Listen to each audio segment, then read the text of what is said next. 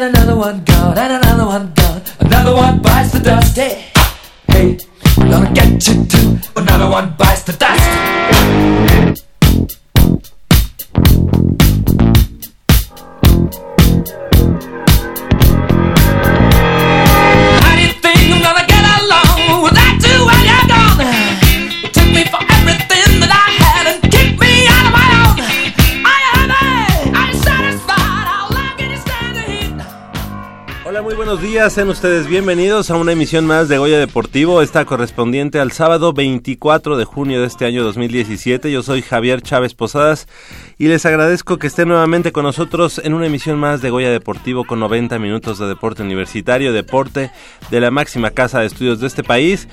Estamos transmitiendo a través del 860 de amplitud modulada desde esta nuestra casa, Radio Universidad Nacional, en Adolfo Prieto número 133, aquí en la Colonia del Valle, en la Ciudad de México.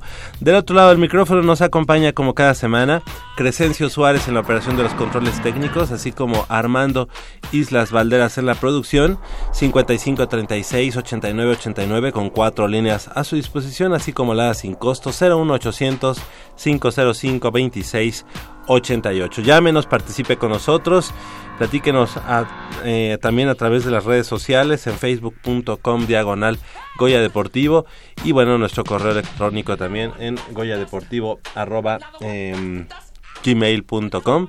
Eh, ahí, ahí estamos y ahí son las em, vías de comunicación que tenemos en este nuestro programa Radio Universidad de Radio Universidad Nacional en Goya Deportivo. De este lado del micrófono me da mucho gusto este darle la bienvenida eh, una vez más eh, en su regreso triunfal a Michelle Ramírez Corral. Muy buenos días, Mitch, ¿cómo estás? Ay, muy bien, muy buenos días. Ya mi regreso triunfal. Triunfal. Ya, ya me hiciste sentir súper bien.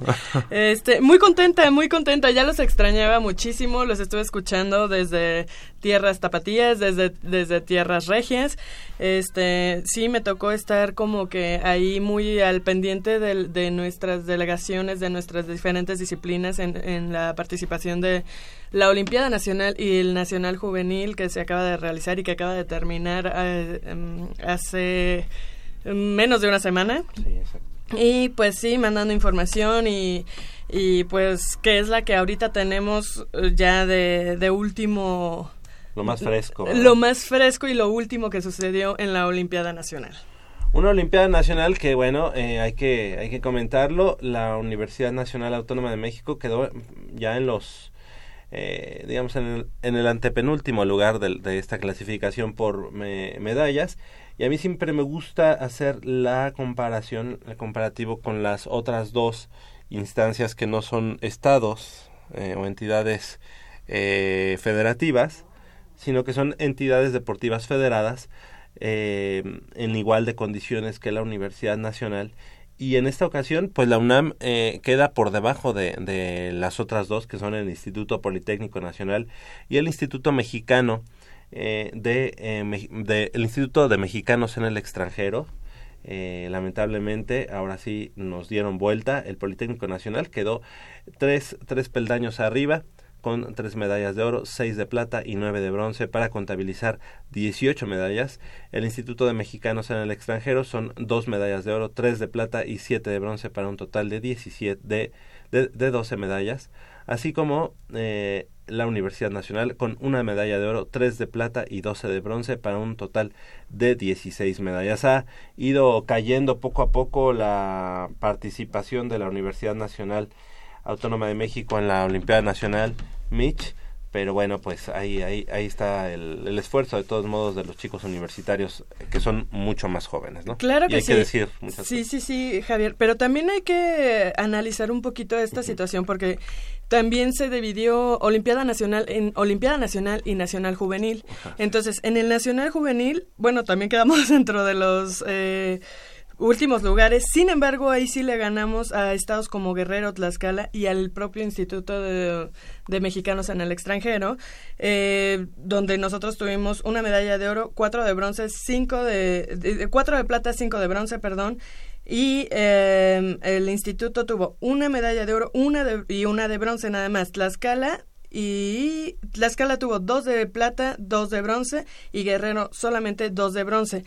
Um, eh, cabe señalar que esta división que hace la CONADE eh, que a final de cuentas me gustaría saber, me gustaría ver cuál es el objetivo de haber dividido las, las, um, categorías, las ¿no? categorías, sí, porque a final de cuentas terminó siendo lo mismo. O sea, nada más le cambió el nombre a la, categoría mayor de toda la Olimpiada Nacional, lo que era antes Olimpiada Nacional, por Nacional Juvenil. Eh, yo recuerdo que había dicho el responsable de CONADE que se eliminaría el formato de Olimpiada Nacional para crear colegios se llamaba o las academias academias exactamente Ajá. las academias y que serían organizadas por cada una de las federaciones así es ¿no? sin embargo eh, como que fue tanto el pues la presión que hubo ante las autoridades de CONADE que regresaron al formato original, pero dividiendo las categorías. ¿verdad? Exactamente. Entonces, a final de cuentas, pues haces dos medalleros diferentes, haces, o sea, como que sí. fue más trabajo. Ya, bueno, eso empezó el año pasado, la división de Olimpiada Nacional y Nacional Juvenil. Este año otra vez es Olimpiada Nacional y Nacional Juvenil. El año pasado tuvieron eh, sedes diferentes, tanto Olimpiada como eh, universidad, aunque fueran del mismo deporte. Este año fueron la misma sede de todos los deportes. O sea, haz de cuenta que judo fue la misma sede, tanto olimpiada como, como nacional juvenil. De atletismo igual. O sea, okay. fue la misma sede y para nacional cada disciplina. juvenil, entonces son los mayores. Son los mayores. Lo que sí hicieron fue quitar la categoría sub-23 de casi todas las de hecho, de todas las disciplinas que se participaba antes. ¿Y la sub-23 entonces va a participar en el nacional de cada uno de los deportes? No, la sub-23 ya no existe para, para Olimpiada Nacional o para efectos de Olimpiada Nacional y Nacional Juvenil ya no existe. Entonces, esa gente que, que ya sube de categoría, pues ya se va a, a, las competencias de federación de cada una de sus disciplinas. Ya okay. no existe para, para efectos de Olimpiada Nacional y Nacional Juvenil. Entonces, pues, bueno, pues, sí, sí, es, eh, eh, es un asunto como que habría que desmenuzarlo Oye, pero en el mucho, Nacional ¿no? Juvenil, ¿cómo le fue al Politécnico Nacional? Que digamos que son uh, como los equiparables, digamos. El Politécnico Nacional sí estuvo un poquito más arriba con tres medallas de oro, en el lugar 26 con tres medallas de oro, dos de plata y seis de bronce. Ok, ¿y eh, la universidad la, en, el, en, el, lugar número que 28? nosotros estuvimos en el lugar 32 de 35.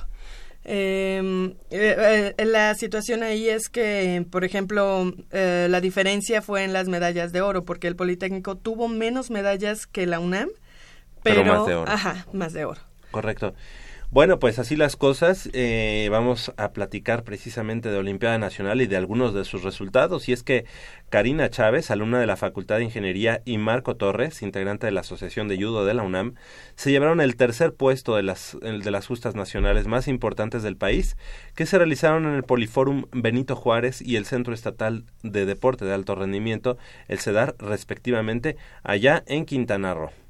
En los 44 kilogramos femenil de la categoría juvenil superior del Nacional Juvenil, entró en acción la universitaria Karina Chávez Granados, quien vio acción en la sede del Poliforum Benito Juárez. Se enfrentó a Daniela Rodríguez de Michoacán, quien refrendó su título en esta edición del Nacional Juvenil. Así es, Javier. La Puma ganó los combates ante Karina García de Jalisco y Rosa Mendoza de Sinaloa. En la última pelea cayó ante la regia Tania Hernández, quien a la postre se quedaría con la segunda posición. Al final, en la suma de los puntos, la tercera posición fue para la judoka Puma al lado de Karina García. En la actividad de la Olimpiada Nacional desarrollada en el CEDAR, se presentó el auriazul Marco Antonio Torres Salazar de la categoría sub-15, división de los 58 kilogramos, ante los representantes de Sonora, Baja California y Yucatán, a quienes venció para posteriormente enfrentar en la semifinal a Raúl Lozano de Nueva León, quien venció al Puma y se quedó con el bronce. Eh, hablando de lo que es el polo acuático, hay que comentar que el equipo de la especialidad de la Universidad Nacional obtuvo el subcampeonato en el Nacional Juvenil 2017 dentro de la categoría juvenil eh, mayor varonil en actividad desarrollada en el Centro Acuático Panamericano del Parque Metropolitano allá en Zapopan, Jalisco. Así es, Javier, donde se llevó, eh, ese, ese mismo centro acuático fue donde se llevaron a cabo los Panamericanos del 2011. En este certamen no se presentó nada fácil para los auriazules, ya que les tocó jugar en el grupo fuerte del torneo. Sin embargo, lograron derrotar a los representativos de Baja California por 10 a 7, al Estado de México por 15 a 5 y Ciudad de México por 11 a 8 para clasificarse directo a la semifinal, en donde también obtuvieron un triunfo sobre Nuevo León por ocho goles a seis. Ya en la gran final, los Pumas se enfrentaron al equipo local de Jalisco y manifestaron grandes posibilidades de ganar con llegadas a la portería rival eh, que no siempre terminaron en gol. Sin embargo, llevaron el trámite del partido al límite y prácticamente fue hasta la última jugada en donde los tapatíos marcaron el 11 goles a 10 que fue definitivo y bueno, con esto pues se quedaron con la medalla de plata en el Nacional Juvenil una de esas este, medallas que obviamente pues eh, tiene mucho mérito para, para el equipo Puma de, de polo acuático, sin embargo te quedas a un gol de, de estar ahí en el en la posibilidad de pelear el, y fue el los oro, ¿no? últimos segundos. Fue los, estaban a tiempo de irse a tiempos extras, digo, a, 10 segundos de irse a tiempos extras y faltando, en esos 10 segundos Metieron llegó Jalisco, metió un gol y Ahí fue donde terminó. ajá, ahí fue donde ¿Estuviste en ese partido? estuve en ese partido. Y, y los chavos cómo se quedaron este digo anímicamente una medalla de plata también es buena pues pero es el Sí, subcampeón pero, pero imagínate, sí, o sea, ellos, eh, ellos estaban con los sentimientos encontrados precisamente por este, por esta misma situación. Se sabían que estaban em, sobre Jalisco porque ellos llegaron muchísimo más a la portería, nada más que no, no entraba el balón, no entraba, no entraba, ya sea que le pegaban a- al arco del, del portero rival, ya sea que el, el portero también este, atajó varias veces, pero estaban llegue y llegue y llegue y llegue y llegue y no entraban y no entraban y no entraban y de repente pues el, el resultado pues no se les dio al final y, y la verdad sí se quedaron muy pues Dolidos. eh, sí ¿Verdad? por, por por este resultado que que Dios era para ellos eh, era para ellos Pumas, eh, un, gran equipo en cuanto al polo acuático, hay que decirlo que es una de las potencias en- a nivel nacional. Y bueno, aquí lo refrendan el subcampeonato eh, después de enfrentarse a equipos con mucha mayor eh, apoyo económico, que tienen mucho mayor fogueo. Sin embargo, el polo acuático de la universidad siempre dando de qué hablar de manera positiva. Así que enhorabuena, de todos modos, es un- una medalla de plata que, que, que nos llena de orgullo a toda la comunidad universitaria, el polo acuático subcampeón del juvenil nacional, nacional juvenil, perdón.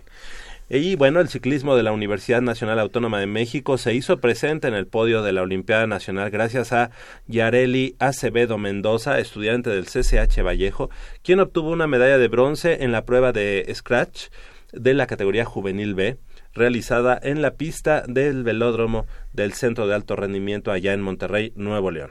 Estratégicamente, Yareli hizo una carrera de menos a más. Inició su prueba en la parte trasera del pelotón y poco a poco dio alcance al resto de las ciclistas durante la carrera hasta colocarse en la parte delantera de las competidoras.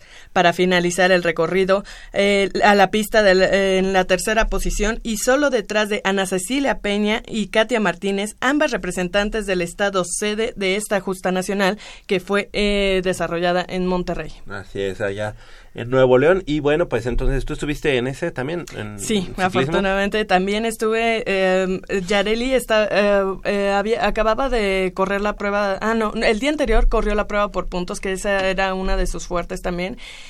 Y se esperaba que ella ganara medalla en esa prueba también, pero hubo una confusión en las vueltas y una confusión en la en la en el conteo de puntos porque ahí en el eh, cada cada cada eh, cada embalaje cada seis vueltas eh, tienen que hacer un sprint para ver quién llega en primero segundo tercero y les van otorgando puntos. Entonces hubo una confusión ahí y desafortunadamente a, a Yareli la mandaron hasta el cuarto lugar. Ella de hecho ya habían cantado los resultados y la habían puesto en la segunda posición y de repente cuando hacen la revisión de puntos y todo el, chequeo de porque es bueno es que como la pista medía diferente que en, en otras um.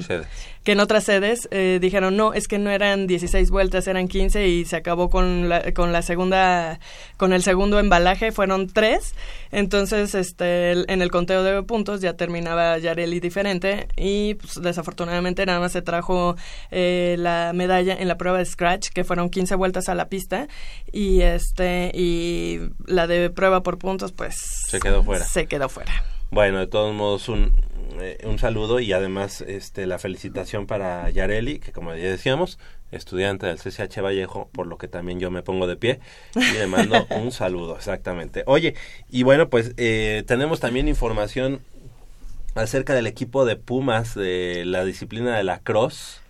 Eh, que logró coronarse campeón de la Liga Premier Universitaria 2017 tras derrotar en la final tres goles a dos a los burros blancos del Instituto Politécnico Nacional, clásico eh, estudiantil que se disputó en el estadio Roberto Tapatío Méndez de Ciudad Universitaria. El encuentro fue muy reñido de principio a fin, donde los auriazules ganaban 2-1 en el duelo por el título, pero con el gol de último minuto por parte de la escuadra del Instituto Politécnico Nacional en el, el marcador terminó 2-2 en tiempo regular, lo que obligó a que todo se definiera en tiempos extras, donde los Pumas dominaron y con anotación de Iván Caballero lograron imponerse 3-2. El equipo de la UNAM logró el tetracampeonato luego de haber eh, ganado este mismo torneo las tres ediciones anteriores. Este año la Liga Varonil se conformó con siete equipos y las instituciones que participaron fueron la Universidad Nacional Autónoma de México, el Instituto Politécnico Nacional, la Universidad Autónoma Metropolitana, la Universidad Iberoamericana, la Universidad de las Américas de Puebla y los Institutos Tecnológicos de Estudios Superiores de Monterrey, Campus Santa Fe y Ciudad de México. Fíjate, eh, Mitch, amigos de Goya Deportivo, que eh, por muchos años, los primeros años de este deporte de la cross en la Universidad Nacional fueron complicados, fueron difíciles. Eh, llegaban muchas veces a las finales, pero no podían coronarse.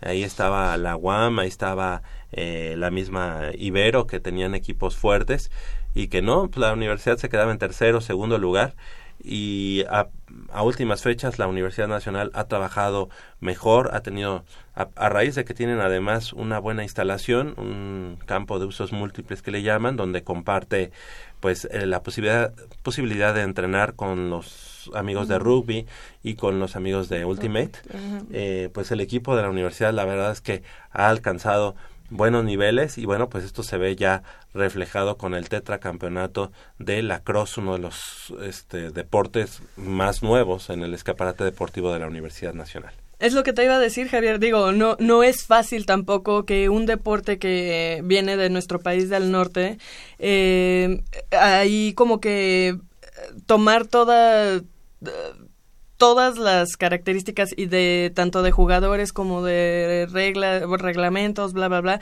y conjugarlos y traerlos y empezar a, a crecer en nuestro país, pues tampoco es fácil. Lo, lo, mismo ha sucedido con el rugby, pero el rugby ya, ya tiene un, po, un poquito más de tiempo. Y tiene antecedentes en la UNAM, ¿no? Exactamente. Entonces, eh, pues ahorita estos chicos de la Cruz, de, los Pumas de la Cruz están creciendo. Me da mucho gusto que, que ya estén ahí este, peleando, peleando, peleando al tu por Y pues espero que también crezca para que, uh, bueno, uh, en medida de lo posible, para que también haya como semilleros, para que también se pueda contar para cuestiones de olimpiadas, este, universidades y, ¿por qué Fíjate no? que la, eh, el lacrosse yo creo que en unos años estará en el escaparate de la Universidad Nacional. Es un deporte meramente estudiantil, como Sí, tú ya lo comentas. completamente. eh, con origen realmente mm, de la zona de mm, francófona de Canadá, de Ottawa principalmente.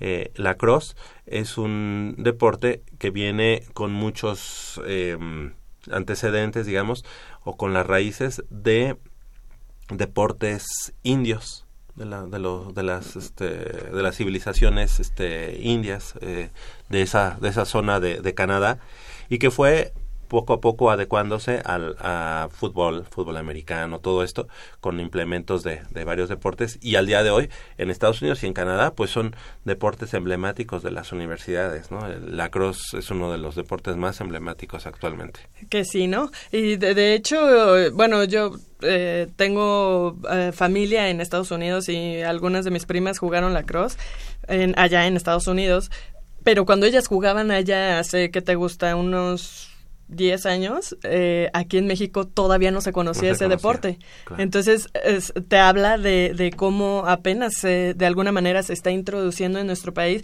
y que, pues bueno, ya con, con eh, principales universidades de nuestro país, pues ya empieza a, a surgir. fomentarse más, a for- ¿no? Sí, a fomentarse. Entonces, bueno, esperemos que, que crezca un, pro- un poco más. Creo que es un, un deporte bastante interesante y, y que tiene también... tiene con qué.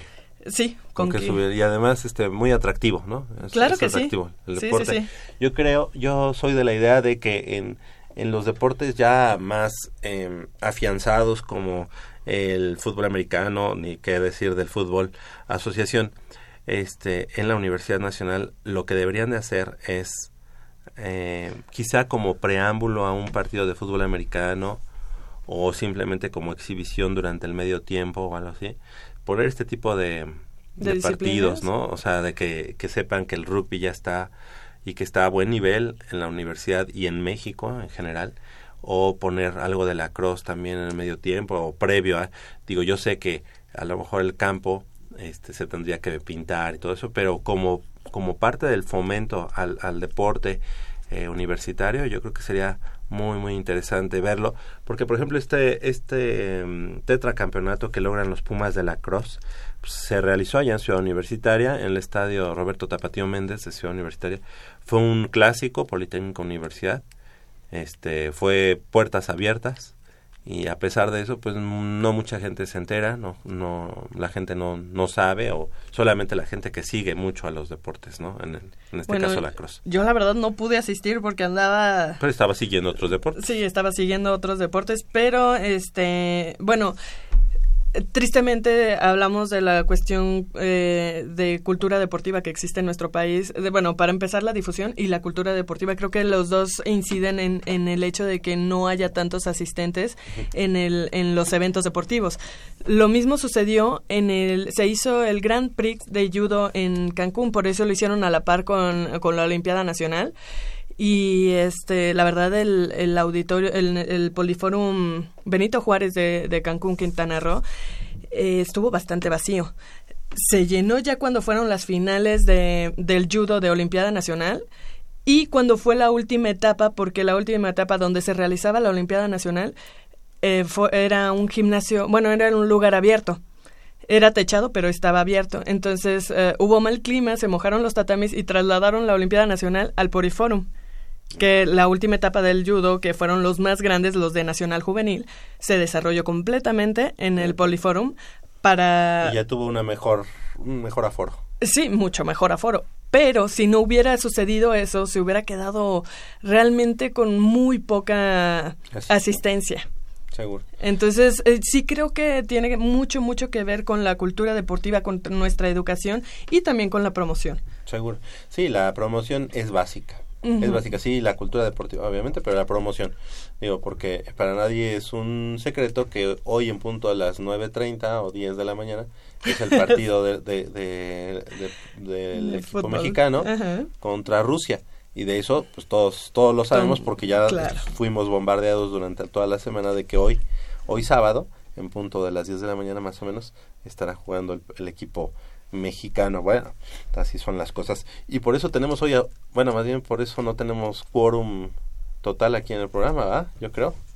Seguramente, Ja- seguramente Jacobo y este y el buen Polito se vieron en algún lado para debatir previo al partido y por eso dij- dijeron hoy no no llegamos a Goya Deportivo. Les mandamos un saludo. Y también eh, hablando de la cross en el torneo femenil de la Liga Premier Universitaria 2017, el equipo representativo de la Universidad Nacional llegó a la final por el campeonato, pero cayó con un apretado marcador de cuatro goles a tres ante su similar de la Universidad de las Américas, certamen en el que también participaron las escuadras del Politécnico, de la UDLA, como, como ya decíamos, y del TEC de Monterrey, Campus Ciudad de México. Así que, lamentablemente, las chicas cayeron, cayeron por un gol en la final y bueno, pues son subcampeonas actuales del torneo femenil de la Liga Premier Universitaria 2017. Buenos dividendos para la cross universitaria. Claro que sí, Javier. Y aquí creo que es importante recalcar que para todas estas disciplinas también hay su rama femenil, porque muchas veces creemos que nada más la, la juega- eh, esos deportes lo practican hombres y no. Tanto el rugby, nuestra- nuestras chicas de rugby que también fueron a Nacional Juvenil eh, tuvieron una muy buena participación. Desafortunadamente eh, no llegaron a las instancias finales pero eh, pelearon bastante bien en el- durante el desarrollo de la competencia y este bueno el punto es aquí que quiero eh, subrayar el hecho de que chicas si a ustedes les gusta el rugby si les gusta el cross si les gustan todas esas disciplinas métanse siempre hay en la- al menos en la Universidad Nacional y ya vieron que otras universidades también tienen participación en esas disciplinas. Acérquense participen porque pues también hace falta gente para a veces completar los equipos, ¿no? No estoy diciendo que sea el caso de la Universidad Nacional, pero sí a veces con otra con otros equipos Sí, también. teniendo más, más oportunidad, Claro. teniendo más, este, más chicas ahí, pues bueno, puedes hacer equipos más, más, este, fuertes, ¿no? Claro, y quién quita y son buenas y se van a una selección nacional, ¿no? Exactamente, ya que hablas de la selección nacional y que hablas del femenil, hace una semana tuvimos aquí a las chicas de, de, de México, que el día de hoy estarán en el Mundial Femenil de Fútbol Americano, eh, equipado, fútbol americano, y bueno, este, estaremos platicando de esto y mucho más después del corte, cuando son las 8 de la mañana con 31 minutos. Vamos a hacer una breve pausa aquí en Goya Deportivo y regresamos con más información del mundo deportivo de la Universidad Nacional. Llámenos 55 36 89 89. Somebody, somebody, somebody,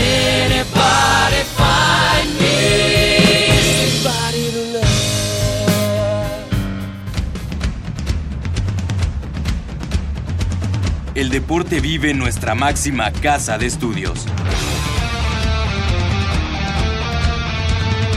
Más de 40 disciplinas diferentes, cientos de deportistas, una sola voz. Goya Deportivo. Cada sábado el felino se apodera del cuadrante.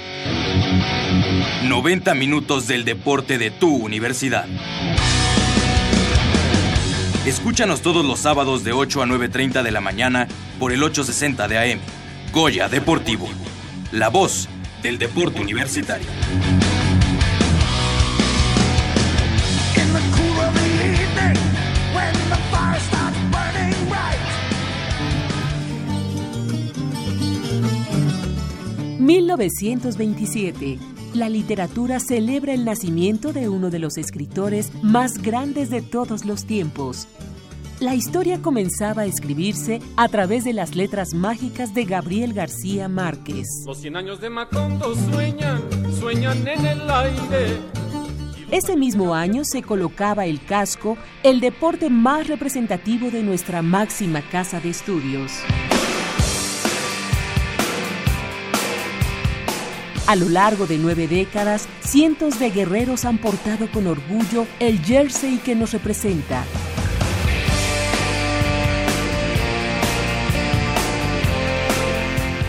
Y es que toda leyenda tiene un comienzo.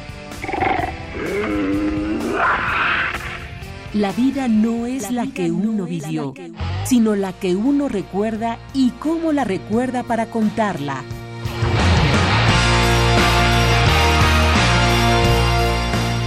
2017. 90 años del fútbol americano en la UNAM. Goya Deportivo, la voz del deporte universitario.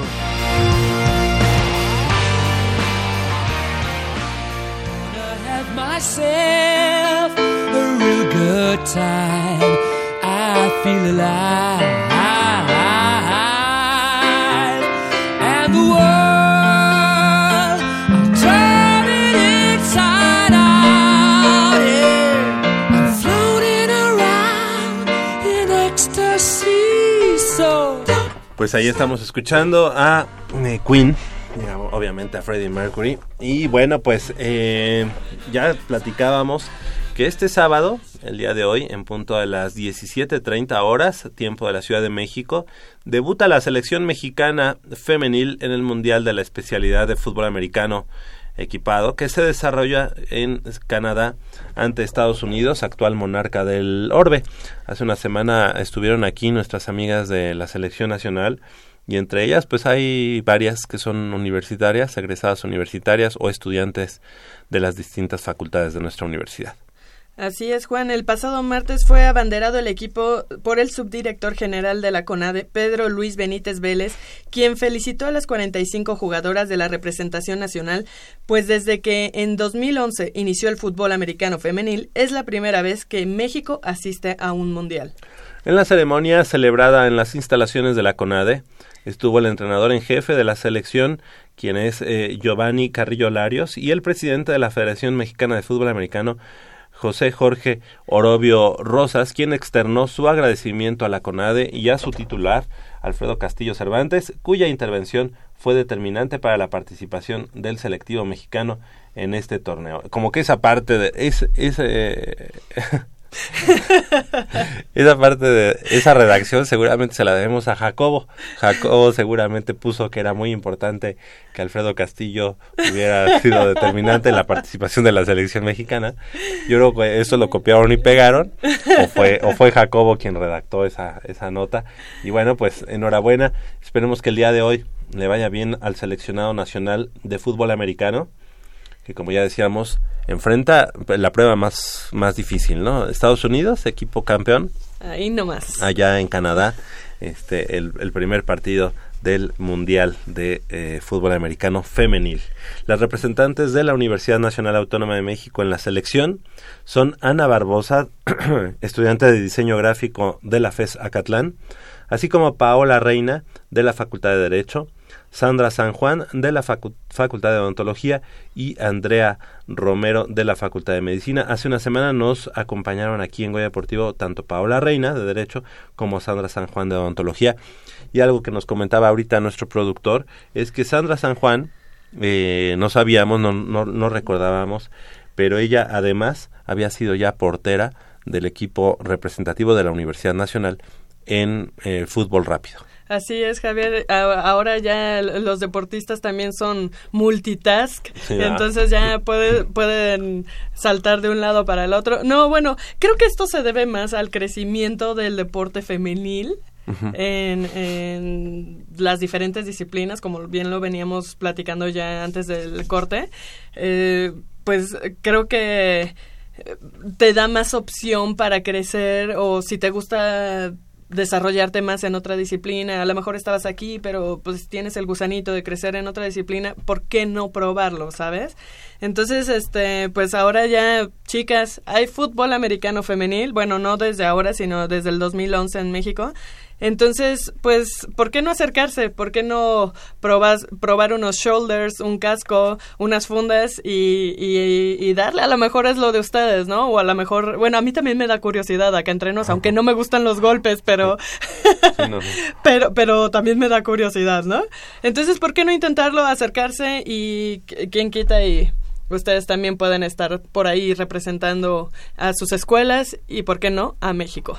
Exactamente, yo creo que eh, ningún ningún deporte es exclusivo de, de, un sexo o del otro, yo creo que todos, todos, todos, eh, tanto chicos como chicas pueden hacer el deporte que, que mejor les guste. Y bueno, pues en el caso del fútbol americano, que es un deporte tan formativo, sí de golpes, pero, pero formativo, este, las chicas pues también, también dan con, con qué. Y el día de hoy, como ya decíamos, en punto a las 5.30 de la tarde, estarán pues ya ahí en, el, en, este, en este debut que tendrán de, en, el, en el Mundial de la especialidad. La transmisión del juego será en Una Voz con Todos a las 17.30 horas en vivo Por internet. por internet. O sea, es decir, eh, Una Voz con Todos tiene internet o tiene eh, televisión abierta. Las dos opciones. Entonces, eh, en vivo va a ser en internet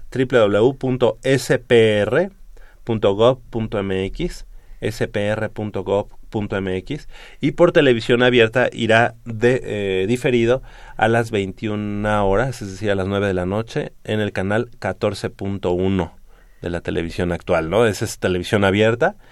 Y en Sky, en el 114, igual que en Easy, 114 y el canal 14 en Total Play. Así que no hay pretexto para no ver a la selección nacional que jugará hoy en punto de las 5.30 de la tarde, la selección nacional de fútbol americano femenil.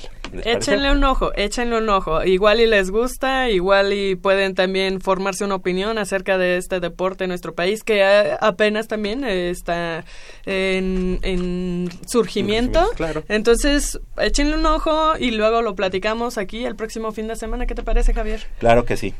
Y bueno, pues en los últimos años los potros salvajes de la Universidad Autónoma del Estado de México y los Pumas Oro de la UNAM, así como su semillero principal en categoría juvenil, los Tigres del CCH Sur, viven una rivalidad que cada vez levanta más pasión entre sus respectivas aficiones.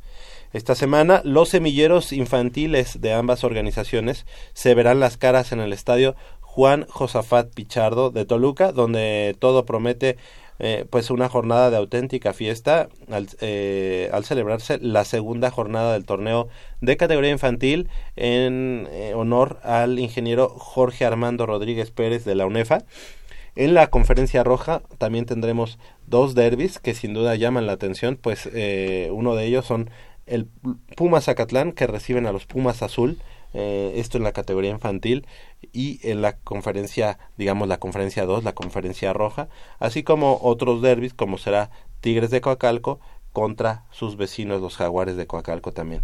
Así que bueno, pues eh, el día de hoy y el día de mañana estarán enfrentándose los Pumas Oro, que es el conjunto más importante o la digamos la el linaje digamos de la conferencia fuerte de la infantil Pumas Oro enfrentando a los Potros Salvajes de la Universidad Autónoma del Estado de México y el día de hoy así como ayer, que ya empezó la jornada, el equipo de Pumas Zacatlán estará haciendo honores al conjunto de Pumas Azul. Así, que los tres equipos de la Universidad Nacional en categoría infantil estarán dirimiendo ahí, eh, pues, quién, quién es el bueno, ¿verdad? Eh, el día de ayer ya inició la, la segunda jornada.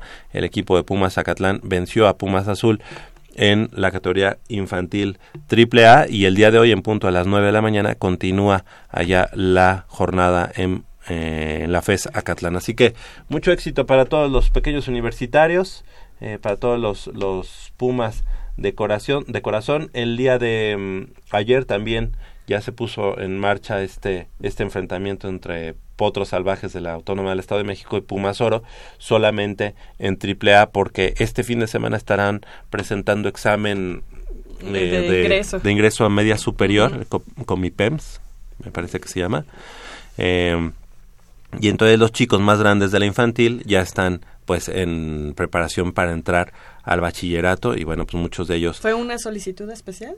¿O, Sí. o se programó la fecha así? Así se programa. Cuando es el fin de semana de, de exámenes eh, ingreso a media superior, se programa que todos los de AAA, eh, infantil AAA, que son los que más o menos dan más esa edad, jueguen en viernes para que el sábado lo tengan pues libre para hacer su examen. Ah, muy bien, pues mucho éxito a todos ellos y que... y, eh, que, y que queden en su primera opción. eh, exactamente. ¿Cuál fue tu primera opción cuando, cuando entraste a, a la universidad? Prepa 5, definitivo. Sí, prepa 5. Y ahí me quedé.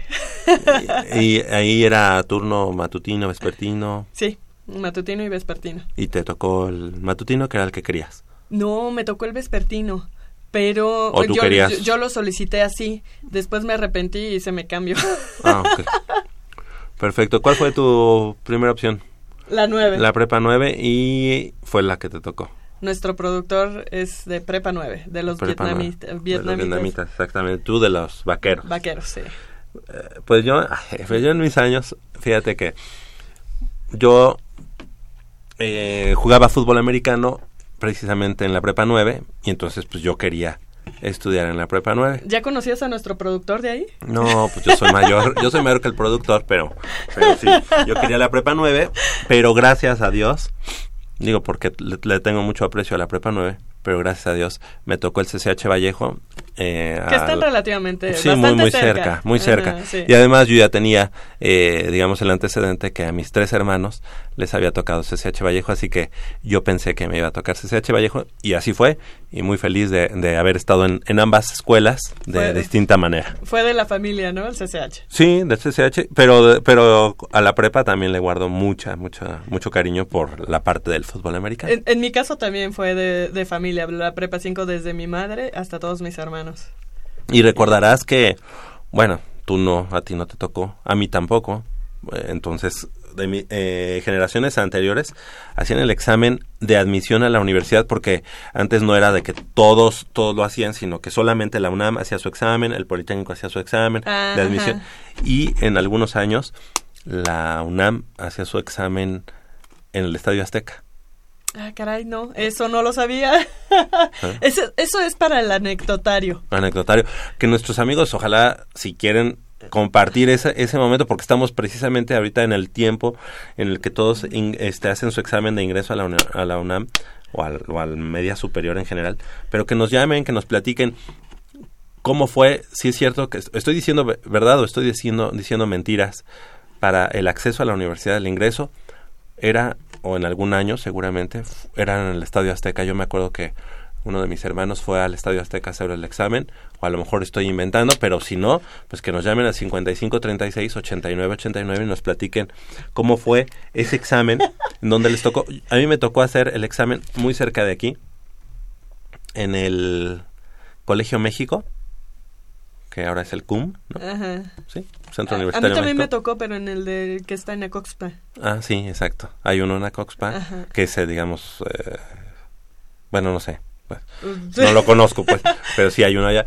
Y a mí me tocó aquí, es creo que Nicolás San Juan, Ajá, Nicolás aquí a unas, a sí. unas calles. Entonces, cada que paso por ahí, recuerdo ese, ese magnífico día en el que hice mi examen y que gracias a Dios y a que yo estudié bastante, este y a la preparación de mis papás, todo eso, me, me dio la oportunidad Sí, de ingresar a la Universidad Nacional. Que nos llamen a 55 36 89 89 y que nos platiquen cómo fue ese examen de ingreso a la universidad, dónde lo hicieron, si es cierto que, que en algún momento se hizo en el Estadio Azteca o estoy yo inventando. Estoy yo soñando. Son los, las 8 de la mañana con 46 minutos. Hacemos una breve pausa aquí en Goya Deportivo y regresamos con más información del mundo deportivo de la Universidad Nacional.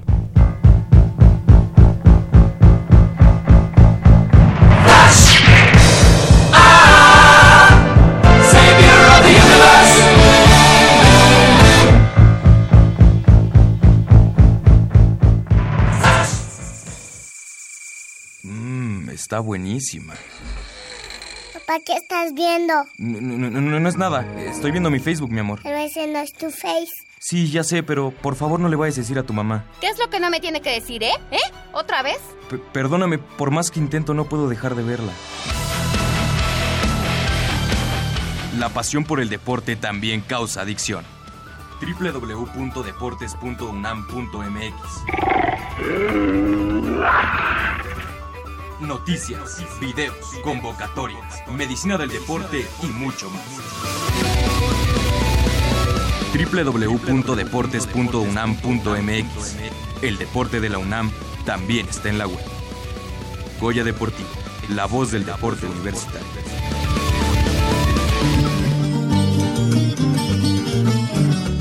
...1927... La literatura celebra el nacimiento de uno de los escritores más grandes de todos los tiempos.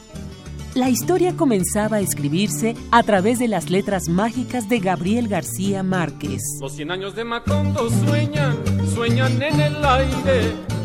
Ese mismo año se colocaba el casco, el deporte más representativo de nuestra máxima casa de estudios. A lo largo de nueve décadas, cientos de guerreros han portado con orgullo el jersey que nos representa.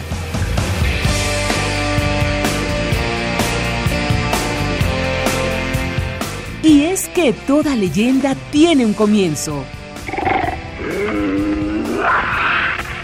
La vida no es la, que uno vivió, sino la que uno recuerda y cómo la recuerda para contarla.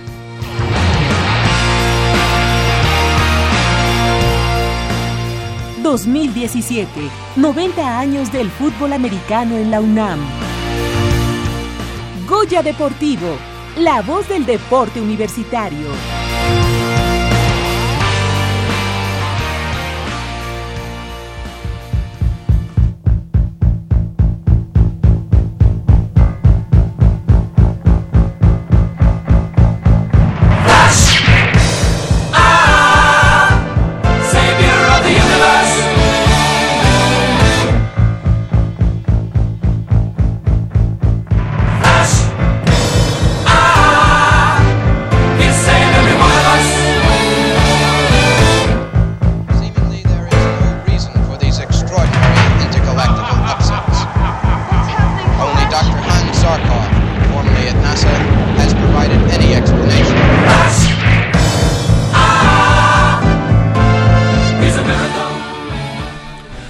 Las 8 de la mañana con 50 minutos estamos de regreso aquí en Goya Deportivo y bueno, pues durante esta semana eh, se llevó a cabo eh, una práctica conjunta eh, entre el equipo de Pumas Ciudad Universitaria y el conjunto de los Toros Salvajes de la Universidad Autónoma de Chapingo, eh, una organización de Chapingo que pues está cumpliendo años está cumpliendo años y bueno, pues la han invertido, la verdad es que bastante, bastante bien.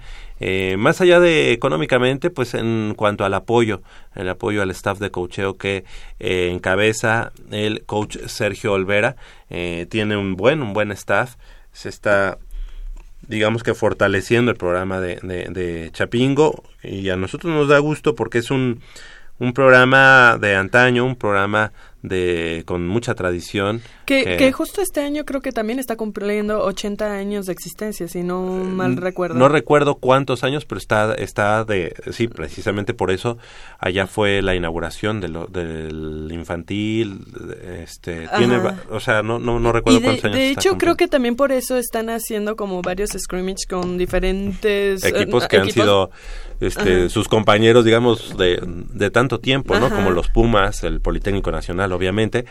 Y también bueno, de Conadip.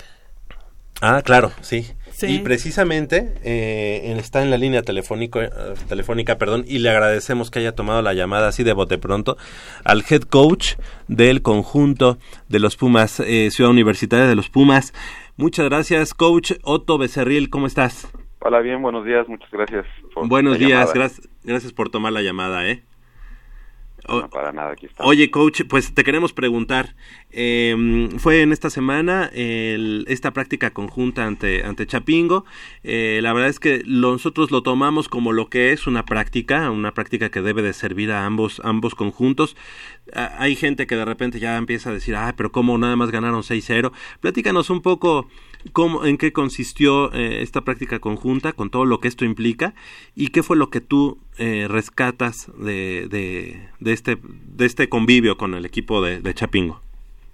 Sí, en realidad fue el viernes de la semana pasada, viernes hace ocho días. Eh, fue una práctica que con- eh, estuvo eh, organizada de varias, de varias, constó de varias partes, ¿no? La primera fue una interacción ahí de unos contra de unos, donde pudimos ver a los jugadores en, en técnica individual. Después hicimos unas interacciones de esqueletos de 7 contra 7 en el juego aéreo y las líneas estaban trabajando protección de pase, ¿no?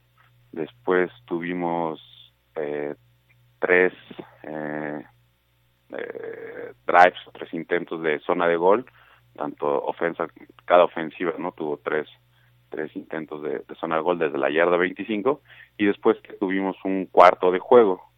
Entonces, en realidad la práctica conjunta fue un poco más amplia que simplemente el, el, cuarto de juego, ¿no? Entonces fue una práctica bastante, creo que provechosa para nosotros, creo que también obviamente para Chapingo.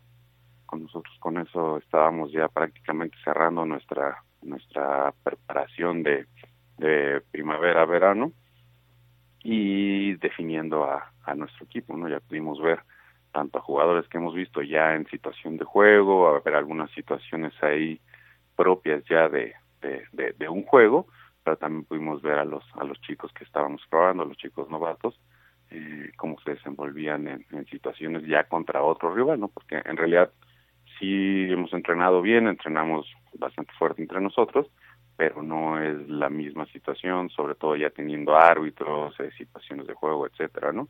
Creo que fue creo que fue bastante provechoso para nosotros en, en ese sentido. En realidad la práctica eh, nosotros el staff la platicamos y fue bastante provechosa. En realidad se vieron cosas muy buenas en 7 contra 7 ofensivo. Eh, solo tuvimos tres pases incompletos. En realidad todos los demás fueron eh, muy buenos avances, buenas trayectorias, buen, buen ritmo ahí de, los quarterbacks. Y del lado defensivo muy bien, muy bien. No permitieron ninguna anotación y eh, interceptamos un par de, de ocasiones. Y luego en los drives de zona de gol igual la ofensiva anotó las tres ocasiones dos veces de, de seis puntos una última ahí eh, fallamos en la yarda uno en, los pues, marcaron un castigo entonces tuvimos que intentar un gol de campo y que, que fue bueno también y la defensiva paró las tres veces no entonces este creo que eso fue fue bastante positivo y después fue un, cuarto de juego donde pues sí definitivamente es difícil ahí encontrar un ritmo por el tipo de, de, de, situación como se plantea pues tanto para ellos para nosotros no pero pero bastante bastante bien en ese sentido. Y, y bueno eh, tener esta una práctica en estas etapas con contra un equipo contra un rival diferente que que nos ayuda a ver otras cosas Perfecto, coach. Oye, y bueno, eh, ya en relación a, esto de los novatos, los, eh, los que regresan ante, obviamente, la posibilidad de, de, una elegibilidad un poquito mayor que se ha, que se ha abierto, eh, ¿cómo o, o, qué, cuántos jugadores te hacen falta? Eh, ¿Todavía tienes un corte final? Y este, ¿cuáles son los novatos que podremos estar viendo eh, en esta temporada 2017? En realidad ya eh, tenemos en estos momentos el, el equipo definido prácticamente.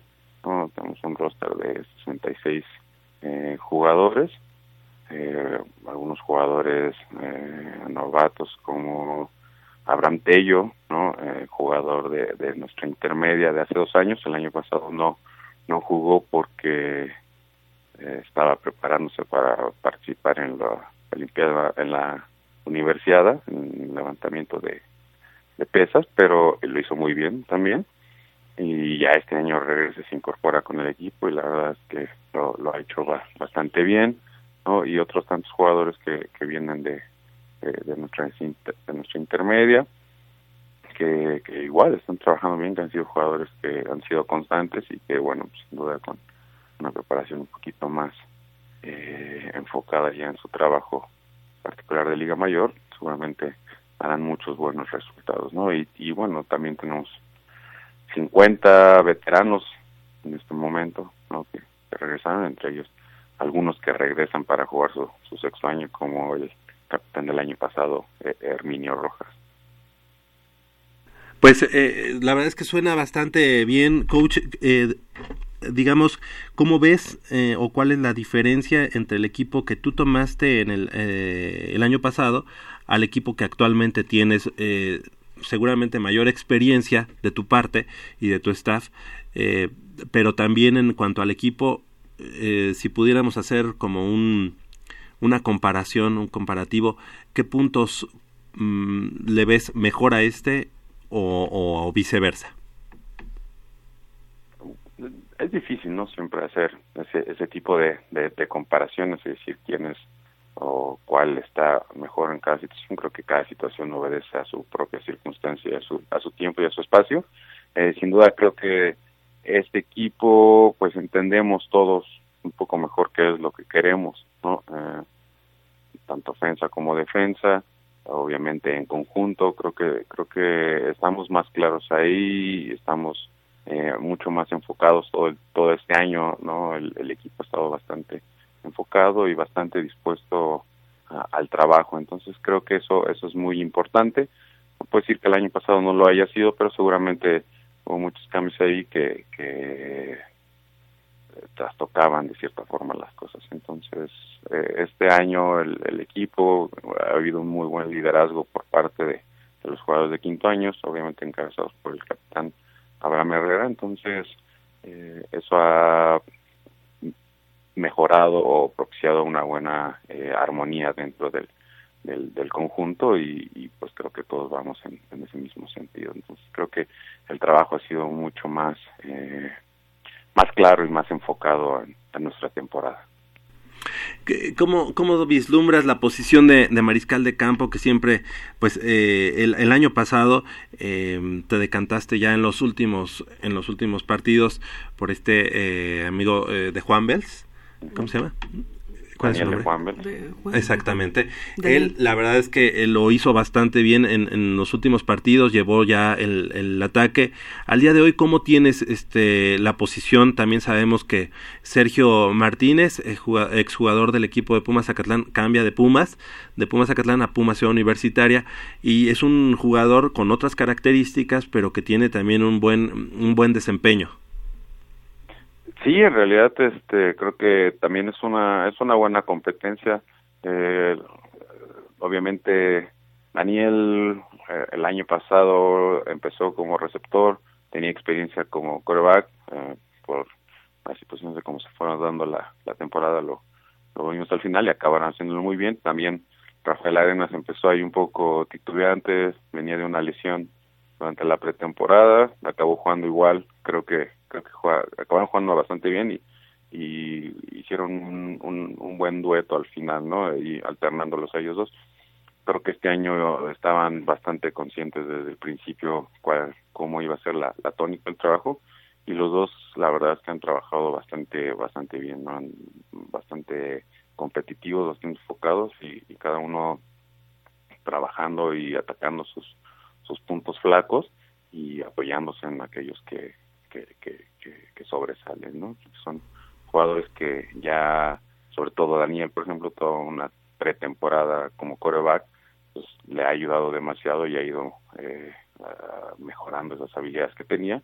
Y Rafael igual, ¿no? Aprovechando su, su, inteligencia, su forma de, ver y entender el, juego, creo que también es bastante bastante positivo. Y sin duda la, adición de, de Sergio también ha, ha ayudado ahí a, que la competencia crezca, ¿no?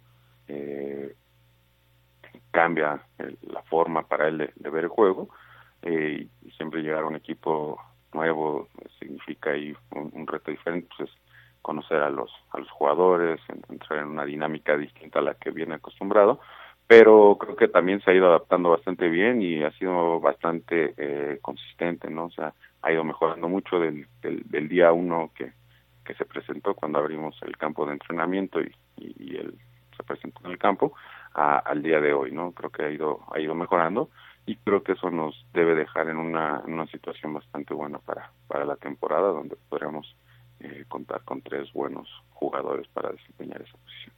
Finalmente, coach, eh, y bueno, pues no queremos eh, despedir sin eh, preguntarte, ya está ahorita la temporada de, de categoría infantil, este ha cambiado un poco la estructura de la categoría infantil eh, sin embargo eh, fue la misma afluencia que, que históricamente ha tenido la categoría eh, y cuáles son las expectativas que, que tienes de, de- de la categoría como tal. Sí, hubo bastante influencia como, como siempre, tal vez en algunas categorías hubo algunos niños eh, o llegaron menos niños en algunas categorías, pero pues en realidad eh, tuvimos nuestras eh, 12 categorías principales, más las de chiquitos que son otras dos, las de preinfantil, y, y, bastante bien, bastante nutridos, los equipos bastante competitivos, eh, entonces creo que creo que eso al, al final nos dará buenos resultados. La organización se ha mantenido siempre ahí dentro del primer lugar, los primeros lugares de la liga y, no creo que, no, sin duda no va a ser la, la excepción este año. Hablando igual, igualmente de los semilleros, coach, hace unas semanas concluyó la temporada del torneo Interfacultades de Fútbol Americano. Eh, y sabemos que tu staff y tú en lo personal también estuviste por ahí dándote algunas vueltas en, eh, en, los, en los partidos para ver si alguno de esos jugadores podría ser elegible o tenía la calidad para, para estar en el equipo de Pumas. Eh, ¿Fue así? ¿Pudiste eh, encontrar algo, algo en el torneo Interfacultades que, que llegue al equipo?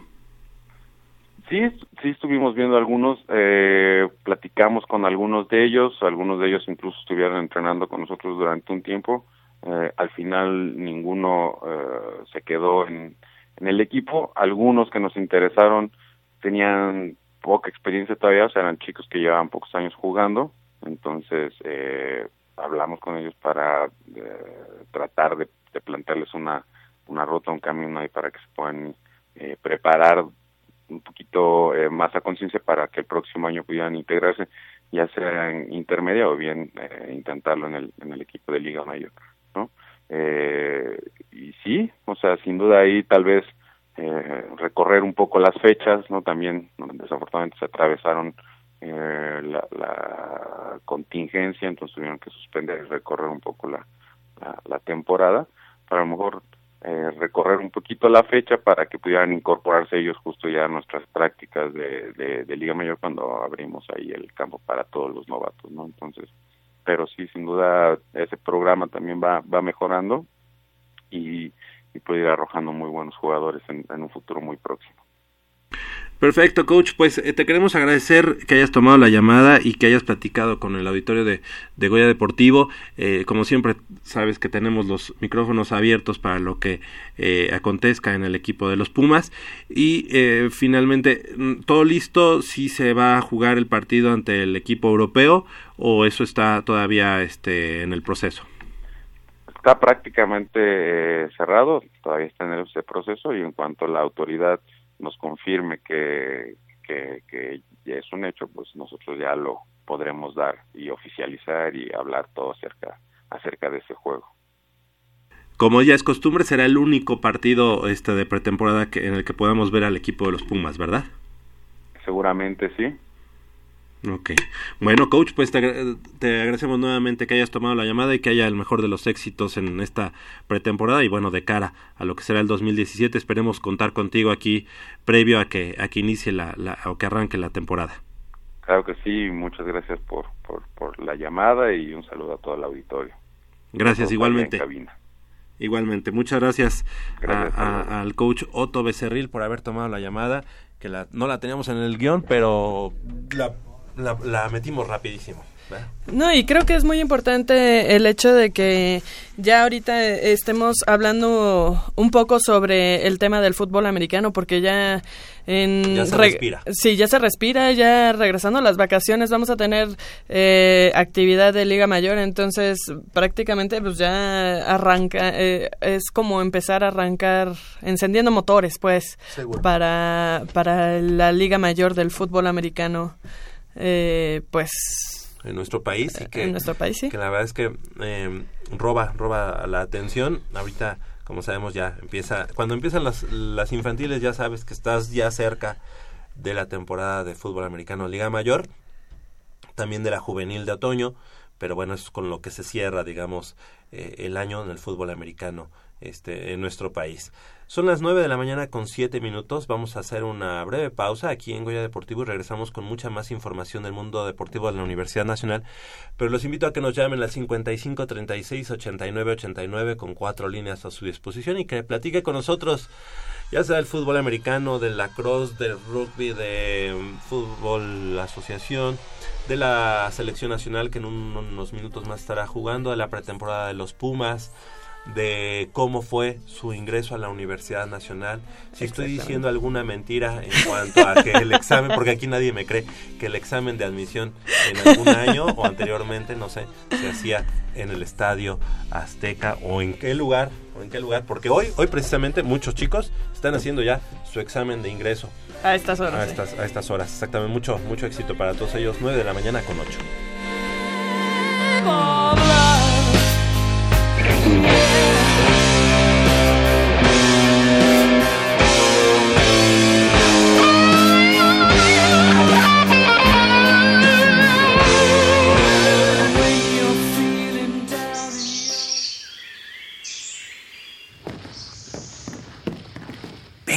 Es por aquí. Con cuidado para no despertarla. Pero si ya son las ocho. Shh. A las tres arrancan, muchachos. Rífate, Pedrito. Con esta tiene que caer. Despierta, dulce amor de mi vida. Chale. ¿Pero por qué nos moja? ¿A qué mujer no le gusta que le lleven gallo? Pues a todas, pero no cuando escuchan Goya Deportivo. Los sábados en la mañana tienes una cita y no querrás que nadie te moleste. El cuadrante ensordece con el rugido del felino.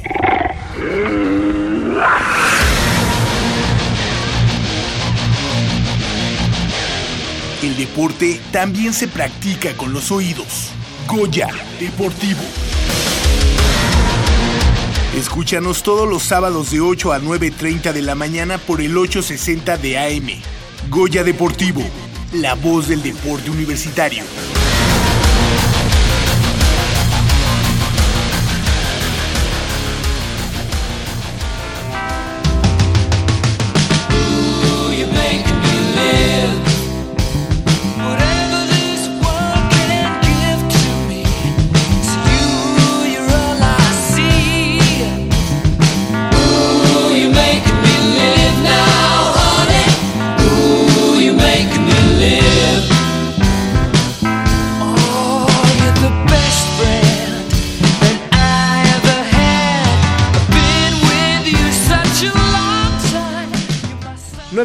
9 de la mañana con 10 minutos. Es muy feo que uno tenga que cortar ahí ah, la voz de Freddie Mercury, pero bueno, pues estamos también en el programa.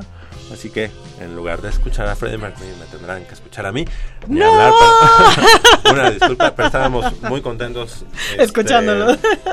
Y tarareando o cantando esa canción que es Best Friend, me parece. Sí, creo que sí. The Queen con Freddie Mercury en las vocales.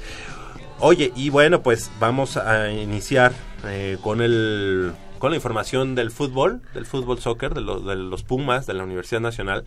El día de hoy en el diario Record y lamentablemente no vino nuestro compañero eh, Polo, Polo García de León, que ya está listo con Jacobo.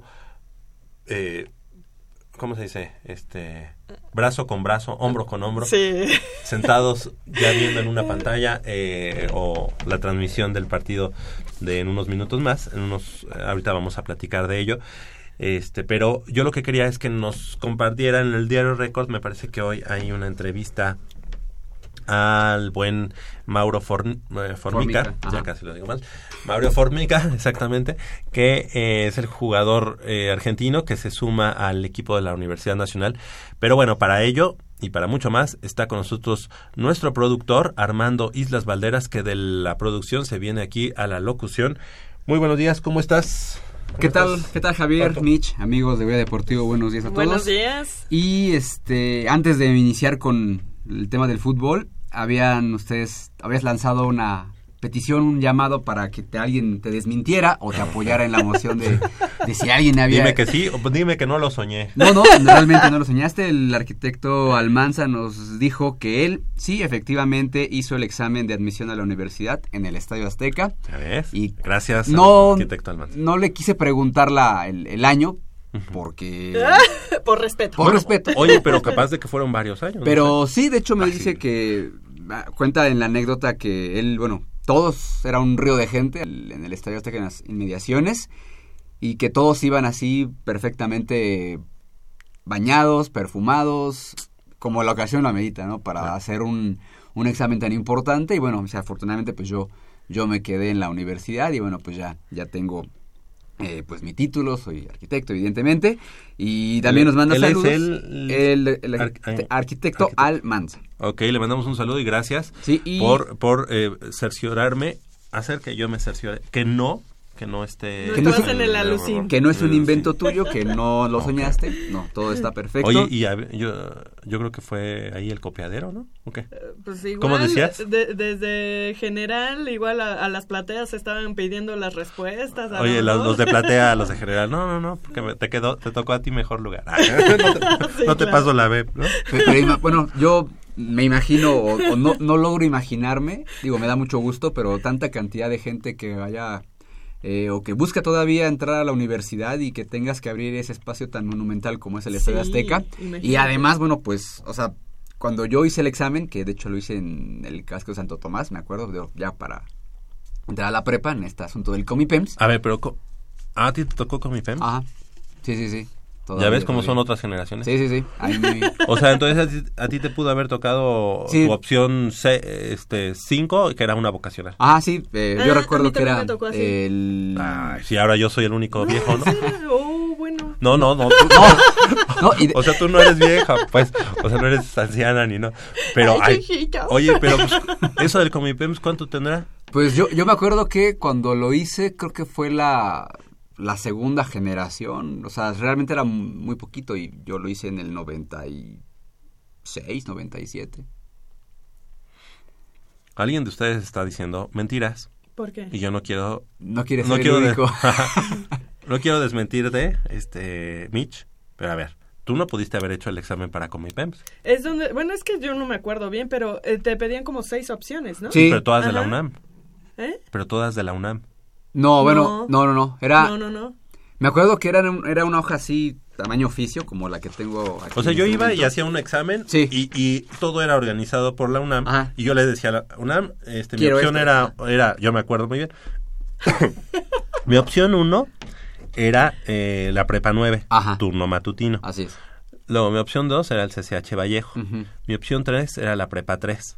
Todo Sí, sí, por, sí. por la, No, por la pero, zona pero acá ya te incluían otras Sí, escuelas. podría ser, podría ser Ah, bueno. eh, Boca, bachilleres Ajá. incluso, eh, de Getty y Ok, todas esas No, escuelas. no, yo eso yo no. Yo iba a la UNAM y yo Sí. tenía que quedarme en alguna de la UNAM. Sí, porque yo quería hacer el examen y dije, ah, yo quiero prepa 9, pero entró esta eh, Modalidad. modalidad del Comipems. Y me acuerdo que era una hoja, digo, tamaño oficio y eran como 30 opciones. Y así de, bueno, ¿quién va a poner 30 opciones? Digo, digo, está bien. Pero pues bueno, finalmente yo creo que si tú quieres algo, pues Te estás- aferras, te aferras a sí, eso claro. y solo puse tres opciones. Prepa 9, eh, turno matutino. Prepa 9, turno vespertino, porque se podía hacer eso. Sí, sí, sí. sí. CCH Vallejo, eh, puse turno matutino y prepa 3. Cuatro opciones. Y chun, que me quedo en la Sí, prepa 9. Eran, eran las tres opciones que yo también este, tuve. O sea, que yo también di, ¿no? Sí, sí, prepa sí. 3, prepa 9 y CCH Vallejo. Y, Ah, yo no me acuerdo y me acuerdo que pedían este una cierta cantidad de aciertos.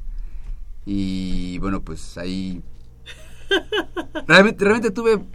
Eran creo que 128 reactivos y saqué 100, 111 y así de. "Ah, ¿en Te serio saqué?". sorprendiste de Sí, ti mismo. Sí, sí, sí. No porque, no porque haya sido un mal alumno, pero pues también reconozco que hay gente que pues se prepara con ciencia, va a cursos y todo lo que tú quieras. Uy, eso de los cursos, sí, es Este, todo un tema. Y yo llegué y así de... ¡pum! ¡pum! 111, pues primera opción, evidentemente. Y puedo decir que soy egresado orgullosamente de esta máxima casa de estudios, bitch. Podemos decir Sí, eso, claro. Armando, porque no, como di- dicen por ahí, entrar a la UNAM sí es, es- no es tan fácil, Claro. pero salir de ella mucho menos. Sí, O no, sea, no. Es más difícil de lo que mucha gente cree. Sí, realmente cuando entras a la universidad, pues ya automáticamente y de por vida vas a seguir siendo siempre universitario, aunque ya hayas terminado la carrera, aunque ya hayas titu- te hayas titulado y todo eso, nunca, nunca, nunca dejas de ser universitario. Sí, fíjate que, ay, perdón, Claro. en, las, en estas coberturas que me han tocado de universidad y olimpiada, me he topado con gente en provincia que han estudiado en la universidad y me dicen, no, es que yo soy Puma. O sea, yo ya me regresé a, a mi pueblo, no sé, a, a Monterrey, a donde sea. Pero bueno, Oye, por ya, ya- ya regresé a mi Ah, pueblo yo- a Monterrey. yo- no, no, no. Yo sí, les- no, pero sí está Yo bien. les digo sí. también. Pero sí es mi- correcto lo que dijiste. O sea, digo, Sí, sí. a mi pueblo con, con- con tierra. Entonces, este. eh, pero soy Puma. Claro que soy Puma y, y mi, casa, Ah, y mi claro. alma mater es Puma y, Claro, y- claro. y yo jamás la voy a dejar. O sea, porque ahí me hice, ahí estudié, ahí todo.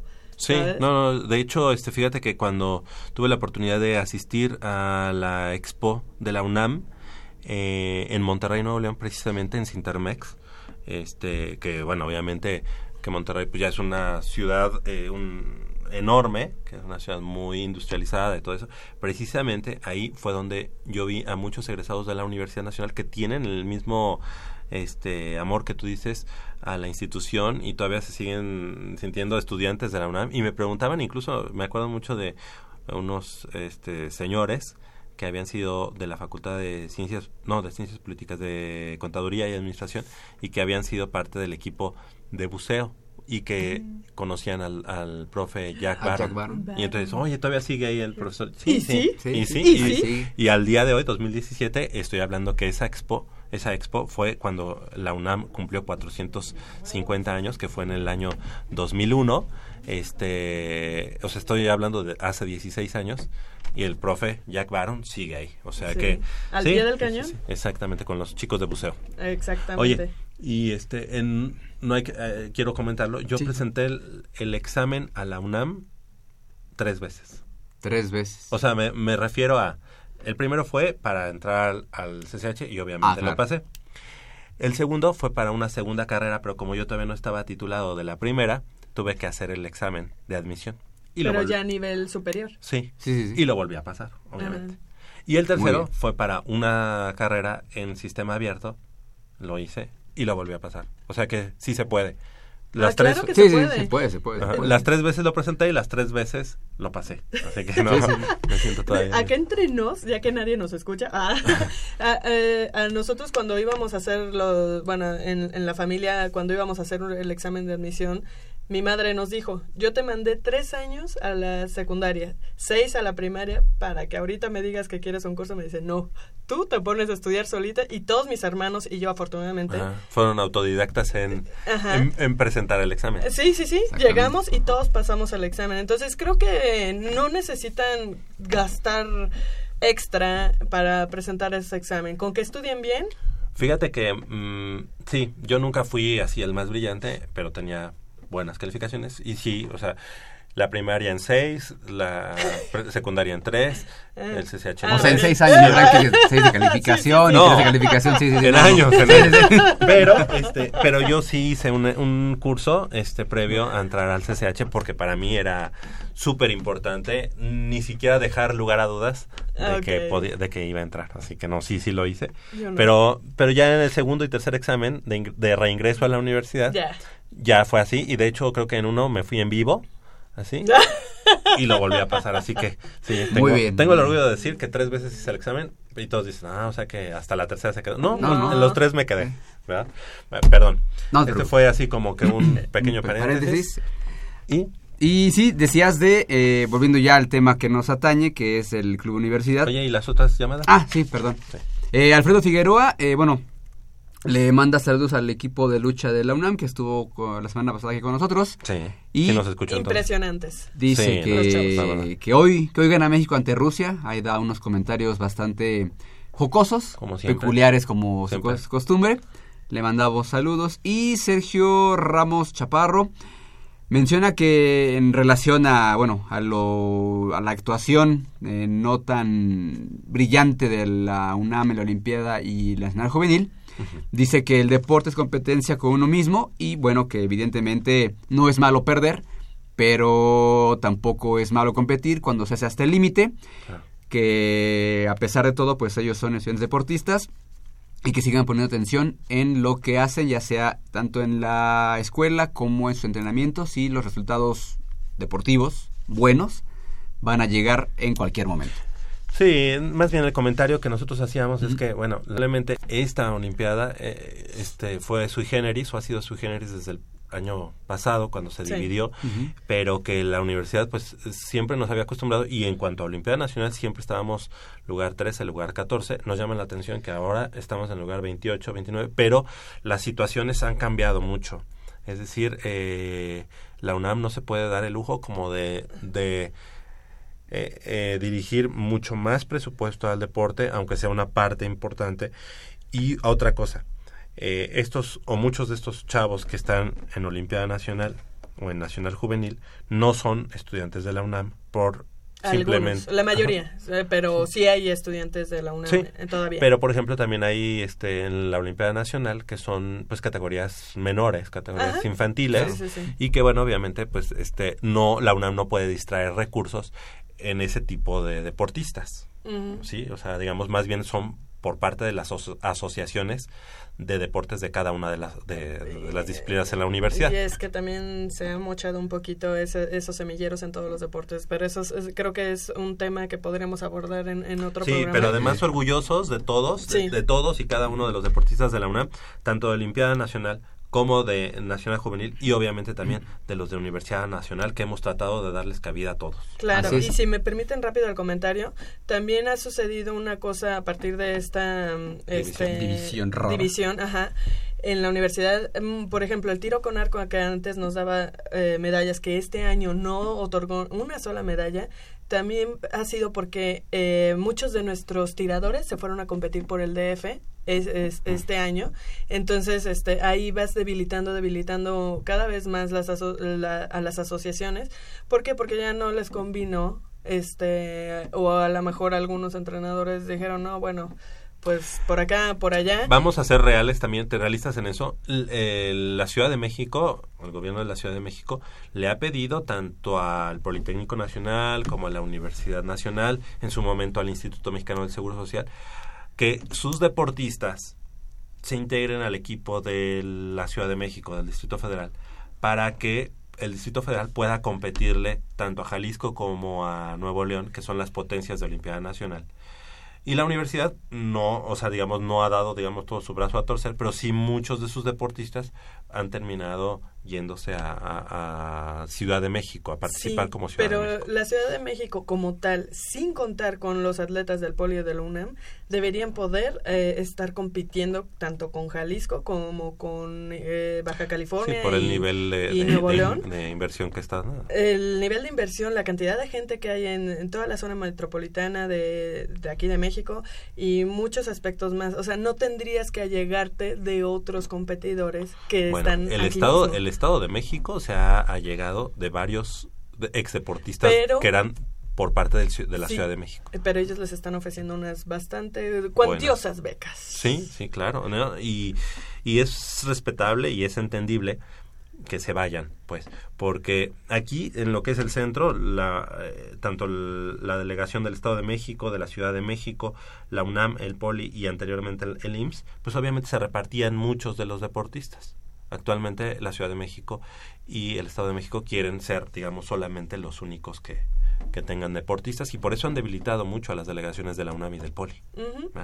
Sí. Así es. Bueno, este Mauro Formica por ahí platica, que Mauro- está muy feliz de, de llegar en- a Pumas. Sí, bueno, el diario, el diario Record sacó una entrevista sobre uno con Mauro Formica que él señala que sí está contento de regresar a la, a la Liga MX. eh, ya había jugado aquí antes con Cruz Azul, pero hay una declaración quizá poco afortunada que hizo, no sé si en esa misma entrevista o en una en una que salió en otro medio, que no, no estaba tan a gusto de dejar eh, su equipo, el Newells, porque pues, es el equipo de sus amores, porque es donde se formó. Esto no quiere decir, esto no quiere decir eh, que no dude o que no le guste llegar a Pumas, ¿no? Finalmente, sí es una inversión que se hizo bastante fuerte por, por hacerse sus servicios, pero ya sabes cómo hay prensa que busca nota donde no hay. Y si dice, bueno, pues no me hubiera gustado irme de Newell's Old Boys porque es el equipo de mis amores, bla, bla, bla. Pero bueno, entiendo que pues soy un activo y tengo y es que... una cuestión también este de de identificarse con el club en el que Claro, está. claro, claro. A, a nosotros también nos ha sucedido que un jugador se va, por ejemplo, en el caso del Chispa Velarde. Así es. Que dijo siempre voy a ser de Pumas. y no- bueno, Exactamente. No quiere decir que al equipo que llegue, pues ya este, es que no quería venir. Sí, no, no, no. Así. De hecho, el día de hoy ya sale la declaración nueva de Mauro, de, Fa- de Mauro Formica, platicando es- exclusivamente que por ser de Pumas, Sí, claro. por ser de Pumas la invitación, decidió pues Decidió venir también. irse de, de, de Newell's. Así que, y además aconsejado por este un viejo conocido de la afición universitaria, este Ignacio Escoco, Así que es. también juega con él, con él ahí en New- Newell's y que le, le aconsejó que obviamente tenía que ir, venir al equipo de los Pumas. ¿no? Sí, si hubiera sido Cruz Azul, pues evidentemente, pues yo creo que se queda en Argentina o en cualquier otro lugar. Pero sí, bueno, ahí está la declaración de Mauro Formica, ya bien, digamos, explicada por, por él mismo, para que no se vayan con la finta de lo que otros medios, eh, lamentablemente, de información publican. Y bueno, eh, todavía no se, integra la pretemporada porque sigue todavía compitiendo en Argentina con el equipo rojinegro. Pero los Pumas ya están en pretemporada. De hecho, en la semana tuvieron un partido ya en Acapulco contra un equipo amateur. Los Warriors de Acapulco. Ahí creo que fueron 8-0, 6-0. Mauro, eh, fueron Jofre Guerrón, eh, todos. Eh, este, el Avión Calderón también El Avión anotó un Calderón gol. ya, ya, ya están haciéndose presentes. Matías Britos anotó dos goles. Exactamente, el que, el que nos ha sacado muchas veces las papa- las papas del fuego. Estarán todavía esta semana allá en, en el puerto de Acapulco. Ya la próxima semana regresan para empezar a trabajar ya en las instalaciones de cantera. Y será raro, ¿no? Ver a Pumas este, en cantera y ya no en el campo. Sí, dos. no, ya, ya, ya. Ay, sí. Ya no, ya no, nos Sí. queda más lejos ir Se despiden, digamos, de la parte central de Ciudad Universitaria, eh, central entre comillas, de la parte poniente de, de, de, de CEU. Exactamente. Pero, eh, ¿qué irá a pasar con el campo 2? Esa, es mi- esa era mi pregunta. Pues las veces que hemos ido para allá han Haz de estado... cuenta que tú la hiciste, ¿no? han estado eh, arreglando esas inmediaciones. Yo creo que se va- lo van a acondicionar o algo así, porque sí se ve que han- hacen- están haciendo trabajos como de...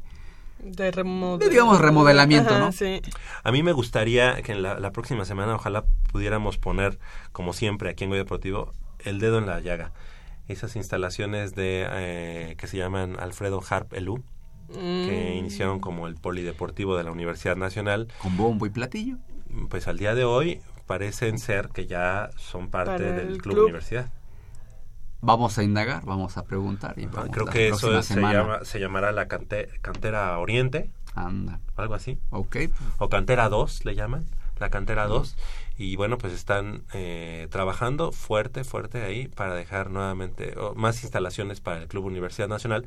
No es porque, o digo, obviamente queremos al Club Universidad. Claro, claro. Pero quitarle a lo que es la universidad, al estudiantado, la posibilidad de ocupar esas, esas instalaciones. Vamos a, vamos a platicarlo, porque también se ha dicho que los mismos estudiantes no iban al polideportivo. No, sí iban. Sí, digo, Sí, evidente- sí es... Sobre quedan- todo los, bueno, a mí los me que quedan consta cerca de- los de, de esas- básquetbol. sí. el- sí se estaban desarrollando ahí las categorías inferiores, no, lo- no los mayores, las, las Yo creo inferiores. que por ahí Sí. eh, este hubo por ahí un trueque, yo es lo que entiendo, bueno, o quiero entender, porque el- la cancha 2, pues que a poco va a seguir siendo del Club Universidad Nacional. Pues espero que no. Y- o espero y- que la remodelen y pues que sea el comodato como siempre ha sido, ¿no? Con, incluso con el Estadio Olímpico. Pero bueno, vamos a, a indagar bien antes de decir barbaridad y media. Claro, me parece. ¿Y sí, crees sí. que podamos, este, o sabes con quién podríamos indagar? Este, tengo una misión esta semana. Ahí Sería muy bueno platicarlo, vamos a ¿no? Exactamente. Vamos a hacerlo. Y, ah, falta menos de un mes para que inicie la Liga Femenil MX, donde ahí tenemos representación. Y bueno, ahí próximamente tendremos una sorpresa. Ah, sí, ya la estás cocinando. Sí, ya estamos Sí, cocinando. sí, sí. Bueno, pues avisas para, para ese día. Ah. Oye, este, ¿ya, ¿ya leíste las Sí, ya, son las perfecto. tres, son las tres. Del otro lado del micrófono, Crescencio Suárez en la operación de los controles técnicos y de este lado del micrófono nos despedimos. Michelle Ramírez Corral, muchas gracias. Muchas gracias Javier, muchas gracias a todo nuestro auditorio y un gusto estar de regreso con todos ustedes. Les mando como siempre un beso Puma. Exactamente. También le agradecemos a nuestro productor Armando Islas Valdera. Gracias Javier, gracias Mitch, qué bueno tenerte de vuelta. Hace falta tu presencia por acá. Puro hombre, ya tanta testosterona es, es este, no incómoda, pero pues sí, es siempre bonito tener una flor en la mesa. Muchas gracias. Yo soy Javier Chávez Posada, les agradezco el favor de su atención, no sin antes invitarlos y recordarles que el próximo sábado en punto a las 8 de la mañana tenemos una cita aquí en Goya Deportivo con 90 minutos de deporte universitario, deporte de la máxima casa de estudios. Hasta la próxima.